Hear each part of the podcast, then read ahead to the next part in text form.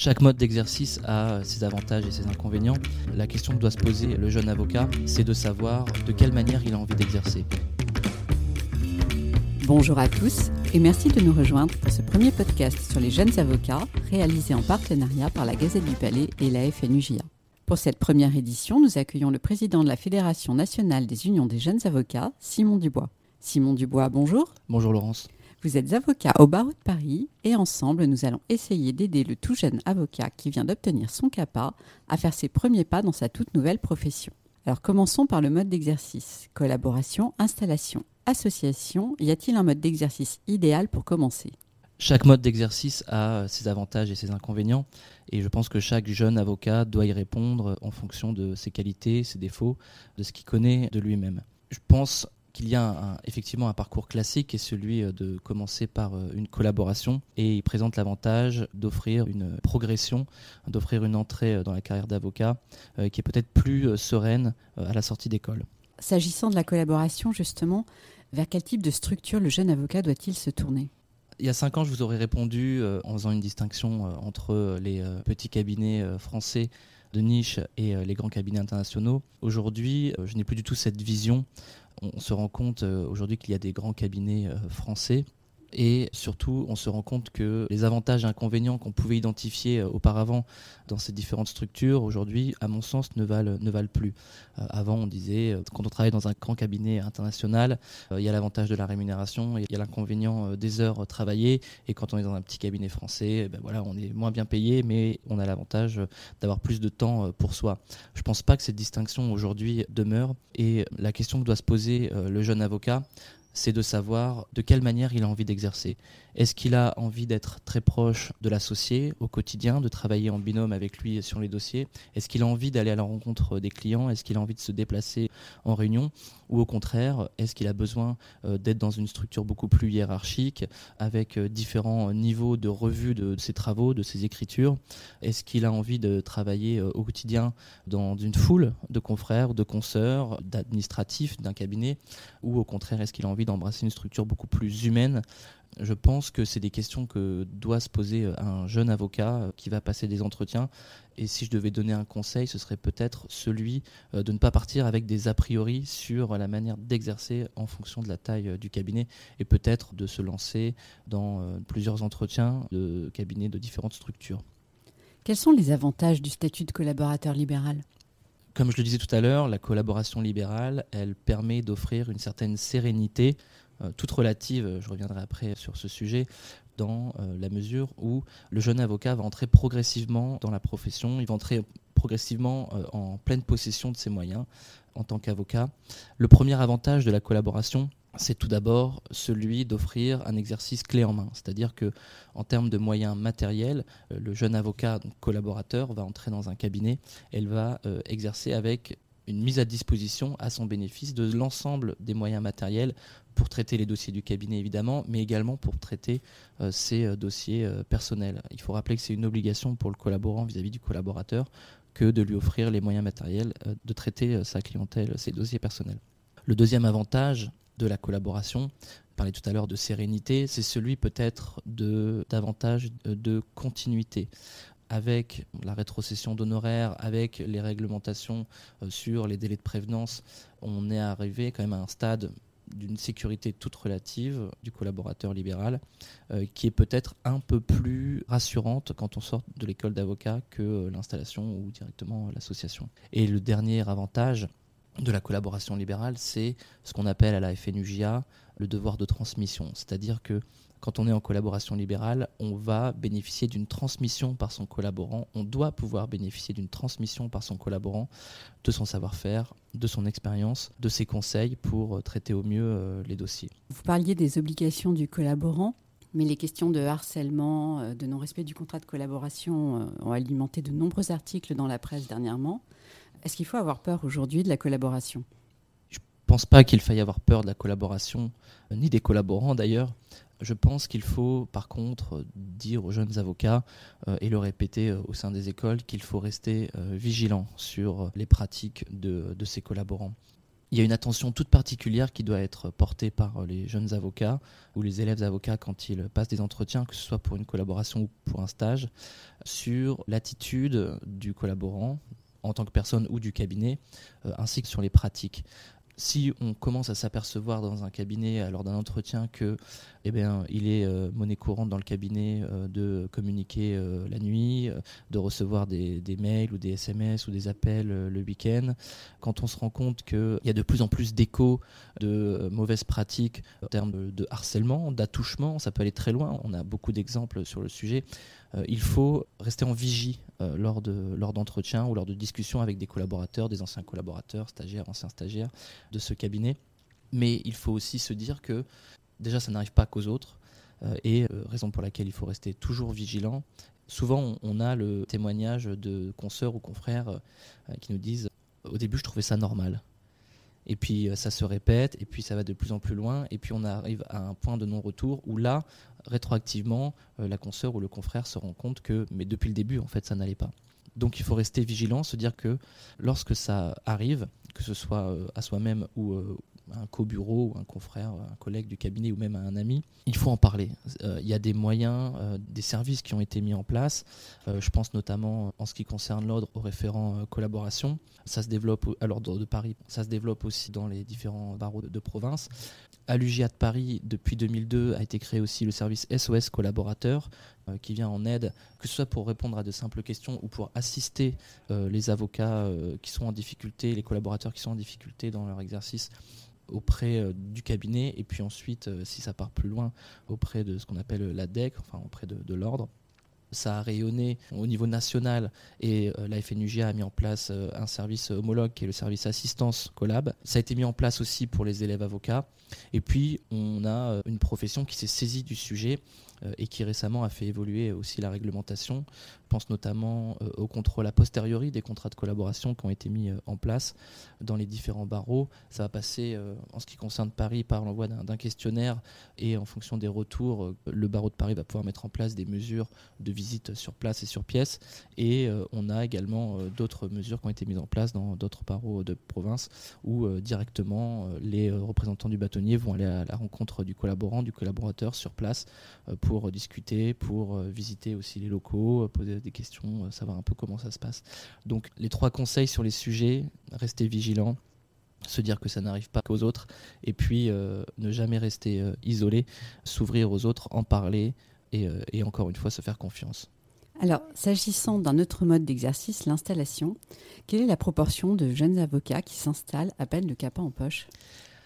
Alors on n'a pas euh, exactement les chiffres de, jeunes avocats à la sortie d'école qui s'installent, mais on a des chiffres qui sont euh, intéressants et qui peuvent permettre de répondre à, cette question. Il faut savoir qu'en 2016, euh, la répartition des exercices entre les avocats installés, les avocats associés et les avocats collaborateurs, je mets de côté les avocats salariés qui représentent une minorité de, de, la profession, on est sur l'ordre de 6 ou 8 pour le reste, en 2016, on avait une répartition qui était équivalente. On avait quasiment euh, un tiers, un tiers, un tiers. En 2021, on s'est aperçu que euh, le pourcentage d'avocats collaborateurs avait diminué de 10%. Et ces 10%, on les retrouve dans la part des avocats installés, qui a donc euh, à due proportion augmenté. Et en s'intéressant un petit peu au sujet, on se rend compte effectivement que beaucoup plus de jeunes diplômés du CAPA euh, vont faire le choix de l'installation plutôt que celui de la collaboration. Est-ce que c'est un choix réfléchi ou imposé par la difficulté à trouver une collaboration aujourd'hui? Il y aura toujours une part de jeunes diplômés à la sortie d'école qui ne parviendront pas à trouver euh, une collaboration pour tout un tas de raisons et c'est cette part qui va directement euh, s'installer. L'évolution dont je viens de vous parler, elle ne porte pas sur cette partie-là des jeunes avocats installés, elle va plutôt porter sur une partie des jeunes avocats qui autrefois euh, prenaient une collaboration et euh, là font le choix de l'installation. Et ce choix, il n'est pas à mon sens contraint par euh, l'impossibilité ou la difficulté de trouver une collaboration, il est le fruit de deux bouleversements qui ont été récents. Le premier bouleversement, ça a été ce que j'appelle le bouleversement numérique, c'est-à-dire que les jeunes avocats se sont rendus compte qu'il était aujourd'hui extrêmement simple de s'installer, de, monter son cabinet. Avec la possibilité de domiciliation, c'est-à-dire que euh, le jeune avocat euh, va conclure un contrat de domiciliation dans un cabinet où il va avoir son adresse, mais au sein duquel il n'aura pas de, bureau à proprement parler. Il pourra euh, avoir à disposition une salle de réunion, mais c'est un avocat qui travaillera la plupart du temps euh, de chez lui. Et puis, euh, avec bah, le développement des technologies du numérique, on se rend compte qu'avec une domiciliation et un simple ordinateur portable, on peut monter son cabinet. Donc, le premier bouleversement, qui est le bouleversement numérique, a permis aux jeunes avocats de prendre conscience qu'en fait, il était très simple de monter son cabinet. Le deuxième bouleversement, c'est un bouleversement psychologique et qui, à, mon sens, est né depuis la crise euh, Covid. C'est-à-dire que d'une part, les jeunes avocats ont pris conscience qu'il y avait peut-être un déséquilibre euh, dans l'exercice euh, de la profession entre la vie privée et la vie professionnelle. Et le Covid avec ce retour entre guillemets euh, à la maison, avec ce retour euh, à un rythme beaucoup plus simple, beaucoup plus calme du quotidien, ces jeunes avocats se sont dit que la profession vivait un déséquilibre sur ce sujet et que euh, maintenant il y avait une réelle volonté, un réel désir de profiter d'un équilibre beaucoup plus sain. Et ça, pour répondre à ce désir-là, l'installation va être une solution, en tout cas dans l'esprit de ces jeunes avocats, dans la mesure où ils vont être leurs propres patrons, ils ne vont pas être contraints par euh, des heures d'arrivée et des heures de sortie dans un cabinet, même s'il faut préciser qu'il n'y a pas de réglementation possible pour les collaborateurs euh, libéraux sur ce sujet. Et le Covid, d'autre part, a permis aussi aux jeunes avocats de prendre conscience que, et c'est ce que je disais tout à l'heure, eh ben, cette sécurité de la collaboration libérale, elle est toute relative. Parce que ce n'est pas du salariat, on n'est pas protégé par le Code du travail. Et effectivement, il y a l'existence de délais de prévenance, mais il y a aussi, par exception, la possibilité de rompre un contrat de collaboration libérale en cas, de faute grave euh, d'une des parties. Et la période du Covid, la crise sanitaire et les difficultés financières qui ont été euh, rencontrées par les cabinets ont conduit à un certain nombre de ruptures de contrats de collaboration et même de stages. Et c'est vrai que là, que ce soit euh, les avocats, que ce soit les élèves avocats, euh, que ce soit même les institutionnels, les écoles d'avocats, on s'est rendu compte que le contrat de collaboration libérale n'offrait pas toute la sécurité qu'on pensait aux avocats. Et faisant ce constat, les jeunes avocats se sont dit ben, qu'il était peut-être euh, temps maintenant de s'installer. De façon plus pratique, vous parliez de domiciliation tout à l'heure. C'est une solution qui est préférable euh, au fait de poser sa plaque alors c'est vrai que c'est peut-être à tort, mais dans la profession, quand on pose sa plaque, on s'installe, que ce soit par voie d'une domiciliation ou, euh, ou d'une installation avec un bureau ou d'une association avec un cabinet en propre, etc. Mais un jeune avocat qui se domicilie et qui s'installe, on dit qu'il pose sa plaque, il a son propre cabinet. La domiciliation, elle permet d'avoir une, entrée progressive en matière. Ce qui est très important pour un jeune avocat, à mon sens, qui s'installe, c'est d'exercer sereinement. Et cette sérénité, il va l'acquérir en maîtrisant ses coûts, en maîtrisant ses charges. Et la domiciliation, elle offre cet avantage de pouvoir exercer à euh, un coût beaucoup plus faible que celui d'une location d'un bureau.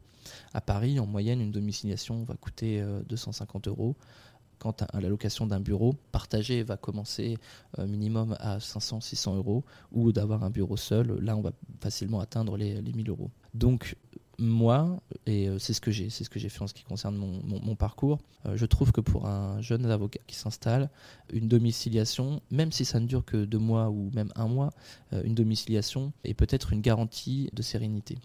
L'école d'avocat, on le sait, euh, ne prépare pas à devenir entrepreneur. C'est même l'une des principales critiques qui lui est adressée. Dans ces conditions, comment combler ces lacunes et comment monter un business plan euh, quand on n'a pas du tout été formé sur ces questions-là? Il y a euh, un certain nombre d'efforts qui ont été réalisés pour commencer à embrasser ce sujet qui est celui de l'entrepreneuriat, de management de cabinet, etc. Je vais prendre l'exemple de l'école d'avocat du barreau de Paris, donc le FB on sait que depuis euh, le bâtonnat de Marie-Aimée Perron, il y a des cours de management de cabinet euh, qui ont été mis en place. Je sais que pour ce qui est de la bâtonnière Julie Couturier euh, et même du directeur actuel Gilles Accomodo à l'EFB, il y a une réelle volonté de, s'emparer du sujet. Actuellement, à l'EFB, j'ai discuté avec un, élève avocat juste avant ce podcast qui m'expliquait que il y a un parcours, un projet qui s'appelle le Lab, qui a été mis en place et qui permet euh, aux élèves avocats d'imaginer euh, la création euh, d'un cabinet et qui va donc les confronter aux nécessités de constituer ce qu'on appelle un business plan, un plan d'affaires, d'entreprendre une politique de, communication, une vraie stratégie de développement du cabinet. C'est quelque chose qui euh, a déjà commencé dans les écoles d'avocats. Euh, c'est un sujet pour lequel euh, les, jeunes avocats et les institutions commencent à, travailler et c'est une, une très bonne chose. Donc ils sont prêts à se lancer à peine sortis de l'école? Euh, Je ne sais pas, ça va dépendre de chacun. Vous savez, il y a des parcours euh, très différents euh, à l'école d'avocat. On a des, élèves avocats qui sortent directement de, M1, d'autres qui vont déjà avoir de M2, une première expérience professionnelle, d'autres qui vont avoir fait une école de commerce. Je pense que les écoles d'avocats sont sur la bonne voie rien n'est parfait, mais en tout cas, je pense qu'ils sont sur la bonne voie. Et euh, je pense que c'est aussi euh, à chaque élève avocat de se poser la question de savoir quelles sont euh, ses lacunes, quelles sont au contraire ses, qualités sur ces sujets-là, et de s'intéresser au sein de l'école et même en dehors à, les développer. C'est un conseil personnel que je donne. Il ne faut pas avoir peur de se former, il ne faut pas avoir peur d'initier en fait un parcours de formation sur l'aspect financier, sur le management des cabinets. Si euh, le jeune avocat ne se sent pas à l'aise à la sortie de l'école, il aura les moyens à travers la formation continue euh, ou même à travers des instituts par ailleurs euh, de se former sur, sur ces sujets. Comment un jeune avocat qui est tout juste installé va-t-il développer sa clientèle en partant finalement de rien? Je vais parler de mon, mon, exemple personnel parce que ça a été bénéfique pour moi. Moi, quand j'étais collaborateur, j'ai fait le constat d'une clientèle qui souvent se plaignait de ce que l'avocat n'était pas accessible dans euh, son langage, dans ce qui rendait. Les choses n'étaient pas simples et souvent et de plus en plus, je trouvais que la clientèle avait besoin de, vulgarisation en fait du, langage juridique.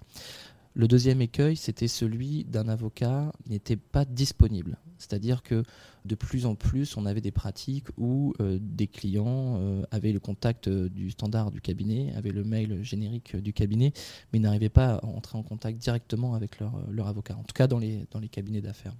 Et puis le troisième écueil, c'était une espèce d'inaccessibilité aussi financière. C'est-à-dire que je constatais des pratiques qui étaient de poser des grilles de rémunération, enfin d'honoraires, et puis euh, libre au client de l'accepter ou pas. Partant de ce constat de, ces trois écueils, je me suis dit qu'il était important de se rendre disponible, de se rendre accessible, et aussi euh, sur le plan financier d'avoir, et même une obligation déontologique, d'avoir un dimensionnement le plus accessible possible en termes d'honoraires des, des, clients. Et une fois que j'ai fondé ma stratégie sur ce triptyque-là, je me suis rendu compte d'une chose, c'est que le meilleur apporteur d'affaires, en fait, c'est le client. C'est le client satisfait. Ça va être le bouche à oreille. Et euh, je trouve que la meilleure manière de développer et de se faire connaître, c'est euh, de bien travailler, tout simplement. Donc le premier conseil que je donnerais euh, à un jeune avocat qui s'installe, c'est de garder à chaque fois la pleine maîtrise de, ses dossiers et de se rendre disponible et accessible tant sur la manière dont il va communiquer, dont il va présenter ses travaux, il va expliquer à, son client, que dans le dimensionnement aussi de, ses honoraires. Un autre euh, conseil que je pourrais donner concernant le développement, c'est encore une fois de se faire confiance, de faire le bilan, le constat de ce que sont nos qualités, de ce que sont nos défauts, et d'axer principalement sur, sur les qualités. Moi, je suis quelqu'un qui aime beaucoup euh, être en contact avec les gens, discuter directement. J'aime beaucoup voir mes clients, euh, déjeuner avec eux, euh, garder un contact régulier. J'ai besoin de ça. Je me fais confiance là-dessus et j'axe aussi ma manière d'exercer et de développer là-dessus. Et aussi de connaître les défauts. Il faut tout simplement faire ce constat d'évitement des défauts et d'accentuation des qualités. Et alors, quand on débute, est-ce qu'il faut accepter tous les types de dossiers? Euh, il y a deux réponses qui peuvent être apportées à cette question. La première, on entendra euh, souvent des gens dire euh, absolument pas, il y a une obligation de compétence, on ne va pas accepter un dossier sur lequel on n'est pas spécialiste. Et puis, il y a ceux qui vont dire que non, il faut prendre tout ce qui passe. Et puis, de toute façon, on, entend souvent l'adage quand on s'installe, un client qui nous demande d'aller repeindre son salon, on y va. Moi, je pense qu'il faut être mesuré. La réponse, elle se trouve en fait dans un équilibre entre ces deux pôles il faut effectivement euh, se dire que on doit être compétent vis-à-vis de notre client. On ne peut pas euh, se permettre de se jeter dans le vide sur une matière euh, extrêmement technique avec un dossier à, fort enjeu financier en se disant je vais me former tout seul. Il faut savoir raison garder et connaître ses limites. Après, je pense au contraire qu'il ne faut pas rester dans son euh, spectre de spécialité euh, pure et dure, de refuser euh, dans l'absolu tout autre dossier qui ne toucherait pas complètement à ce domaine. Et il faut savoir aussi être curieux, savoir se former sur des matières qu'on ne connaît pas ou pour lesquelles on n'est pas spécialiste. Et puis effectivement, toujours se poser la question de savoir où sont nos limites. En ce qui me concerne, les limites, ça a été la difficulté technique et l'enjeu juridique et ou financier. Pour tout le reste, il faut aussi se faire confiance, comme je disais en début d'entretien. Les jeunes avocats ne sont pas là pour rien, ce sont des gens qui sont capables de se former aussi à des matières pour lesquelles ils ne sont pas spécialistes. C'est tout aussi l'objet de la formation continue. Un des risques qui guette le jeune avocat comme tout entrepreneur individuel, c'est l'isolement. Comment lutter contre? C'est extrêmement important dans une profession qui est euh, si euh, compliquée, il faut le dire. L'exercice d'avocat est un exercice compliqué parce que le temps passé, parce que la difficulté est souvent, euh, enfin parfois avec les clients, on est souvent mis en difficulté, remis en cause, et c'est la raison pour laquelle il faut absolument ne pas rester isolé et s'ouvrir, s'ouvrir aux autres, s'ouvrir d'abord aux, autres modes d'exercice, aux autres matières, ne pas rester absolument dans son univers, et puis s'ouvrir humainement aussi. Je prends euh, l'exemple de, de l'UGIA, donc qui a été euh, fondé euh, en 1922. Le constat a été celui, tout bête, que tout seul on va plus vite, mais ensemble on va plus loin. En 1922, l'idée n'était pas de bouleverser le barreau et de faire changer les règles. La première nécessité a été celle de s'entraider dans l'exercice. Et je pense que c'est extrêmement important, tant sur l'aspect psychologique que parfois même sur l'aspect financier ou le plus souvent sur l'aspect technique des dossiers je pense qu'il est extrêmement euh, important de, s'ouvrir aux autres, de discuter. Et puis même, je trouve que euh, le barreau, euh, c'est une vie à part entière. C'est un univers. J'irai pas jusqu'à dire que c'est une famille, parce que j'ai une notion qui est la mienne de la famille, mais c'est un univers à part entière et véritablement un univers magique. C'est-à-dire que c'est extrêmement intéressant à travers les associations de l'ordre, à travers les syndicats, et je parle d'associations euh, tant euh, droit et procédure ou d'associations sportives, euh, c'est extrêmement intéressant d'aller à la rencontre de l'autre, d'écouter, de, savoir, de connaître un petit peu ce qui se passe dans les autres cabinets, chez les autres avocats, que ce soit au sein du barreau ou même avec les autres barreaux. C'est une profession qui est extrêmement riche, qui est extrêmement diversifiée et chacun gagne à la connaître de, de, plus en plus. Donc je donne ce conseil, mais qui est quasiment un ordre aux jeunes avocats, c'est rassemblez-vous, allez vers les autres, ne restez pas, ne restez pas isolés, discutez sur le sujet par exemple de la discrimination, du harcèlement, des difficultés dans la collaboration cet isolement, c'est euh, un fléau. C'est-à-dire que quand on arrivera à libérer la parole, quand on arrivera à faire en sorte que les avocats euh, aient confiance en eux, aient confiance euh, envers les autres et aient confiance aussi en leurs institutions, quand on aura réussi ce challenge-là, je pense qu'on aura fait un grand pas pour l'élimination de, de ces pratiques déviantes. Ensemble, on va plus loin, ça nous amène tout droit au dernier mode d'exercice qui est l'association. Quels sont les avantages de ce mode d'exercice par rapport, par exemple, à une installation individuelle? L'association, elle va apporter euh, deux principaux euh, avantages. Le premier, c'est effectivement euh, de s'ouvrir aux autres, d'aller ensemble en fait vers, vers ses objectifs, de discuter. C'est toujours enrichissant quand on est buté sur un dossier d'aller en discuter avec l'autre, même s'il n'est pas du tout expert en la matière. Mais ça amène un regard extérieur qui est toujours enrichissant. Ça nous fait un peu lever la, lever la tête. Et le deuxième principal avantage de l'association, ça va être d'amener une, une stabilité une sécurité et euh, des, possibilités euh, d'investissement beaucoup plus importants. C'est tout bête, mais quand on doit investir euh, dans du matériel, quand on doit investir dans un cabinet, l'association va permettre de diviser le coût pour chacun et donc bah, de multiplier les possibilités. Et l'association, je me suis rendu compte pour l'avoir vécu, elle apporte une sérénité aussi, une sécurité financière. Prenons l'exemple d'un avocat euh, installé euh, individuellement qui va vivre euh, un décès d'un très proche ou qui va vivre une maladie, on parle de choses graves, et qui vont le freiner ou même l'empêcher pleinement d'exercer temporairement. Cet avocat individuel, en dehors des mécanismes de prévoyance, il n'aura rien. Un avocat associé va pouvoir faire jouer à travers le cabinet une espèce de jeu de solidarité, et ce jeu de solidarité va euh, amortir en fait chaque coup dur euh, de la vie. Donc l'association, c'est quelque chose que euh, moi je, prône parce qu'elle permet de, de, sécuriser, d'amener beaucoup plus de sérénité dans l'exercice de, chacun. Et puis ben, quand on est à des ambitions aussi de développement, elle va amener beaucoup plus de facilité d'investissement. Et à l'inverse, alors quels sont ces dangers? Les dangers de l'association, bah, c'est comme dans un mariage, c'est de partir à un moment donné dans des directions différentes et euh, de ne plus se retrouver sur un chemin euh, commun. Le danger euh, de l'association, c'est celui de, s'associer avec des gens avec qui on n'a pas un objectif commun, ou en tout cas avec qui on n'en a pas parlé. C'est de s'associer pour les mauvaises raisons. Souvent on dit oui, il ne faut pas s'associer avec ses amis. Bon, moi, c'est pas ce que je dis, c'est un peu plus compliqué que ça. Mais le principal danger de l'association, le principal risque, c'est effectivement de, ne pas se rendre compte qu'on a des, orientations divergentes et puis d'arriver donc à la rupture. Donc la première étape pour des jeunes qui s'associent, c'est de bien poser euh, les bases du cabinet. Complètement. Euh, avant même de parler de, statut, de mode d'exercice, de manière de développer, euh, je pense même du business plan, je pense que la première question que doivent se poser des, jeunes avocats qui veulent s'associer, c'est qu'est-ce qu'on a envie? Qu'est-ce qu'on veut? Et, vraiment d'avoir aucune limite dans la parole donnée sur ces sujets-là quand je me suis associé dans mon cabinet, j'ai été rejoint donc par Nils, mon associé, je lui ai posé euh, une question simple, c'était euh, est-ce que tu veux qu'on reste un cabinet, on va dire, à taille humaine, puisque c'est l'expression consacrée, ou euh, est-ce que pour toi, l'objectif, c'est d'avoir une tour à la défense? Et je pense que c'est important de n'avoir aucune limite dans les questions qu'on pose, d'aller dans le détail et de vraiment tout mettre sur la table pour construire un projet commun. Et ce qui est intéressant, c'est que de prime abord, on va se dire, bon, en gros, on va s'associer avec les gens avec lesquels on a le même projet. Et en fait, dans l'exercice pratique, on se rend compte que on va rencontrer des gens avec qui on a envie de s'associer, des gens qui ont euh, des projets qui sont différents des nôtres, mais qui en fait vont pouvoir se révéler complémentaires. Et cette discussion, elle va permettre sur des projets différents bah, justement de créer ces complémentarités et de, euh, de, construire en fait euh, un chemin qui est commun. De ne pas dire à l'associé viens sur mon chemin parce qu'on a le même, mais de dire écoute, ensemble je pense qu'on peut construire une voie commune et je te propose de l'emprunter ensemble à travers notre association. Et en termes de communication, comment se faire connaître quand on lance son cabinet?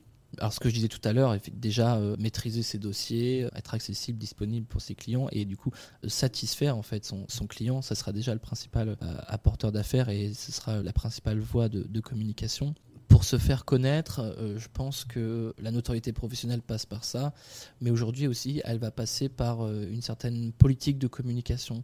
Je trouve que c'est intéressant aujourd'hui que les cabinets se penchent sur euh, les différents réseaux sociaux, qu'on aille de LinkedIn ou même aujourd'hui on voit des cabinets sur TikTok, Instagram, etc. Je pense que c'est important de se poser la question de savoir est-ce qu'on a envie d'être sur ces réseaux et si on y va, de quelle manière on va communiquer. Euh, on a une réglementation aussi euh, stricte sur la communication euh, et sur la publicité pour, les avocats qu'il faut toujours respecter. Donc pour moi, les deux principaux vecteurs, ce serait ceci. La satisfaction de la clientèle et le bouche à oreille. Et ensuite, une maîtrise toujours dans le respect de la déontologie de, sa communication sur les réseaux. Merci Simon Dubois. On espère avoir donné quelques bons conseils aux jeunes avocats qui se lancent. Merci et au revoir à tous. Merci Laurence.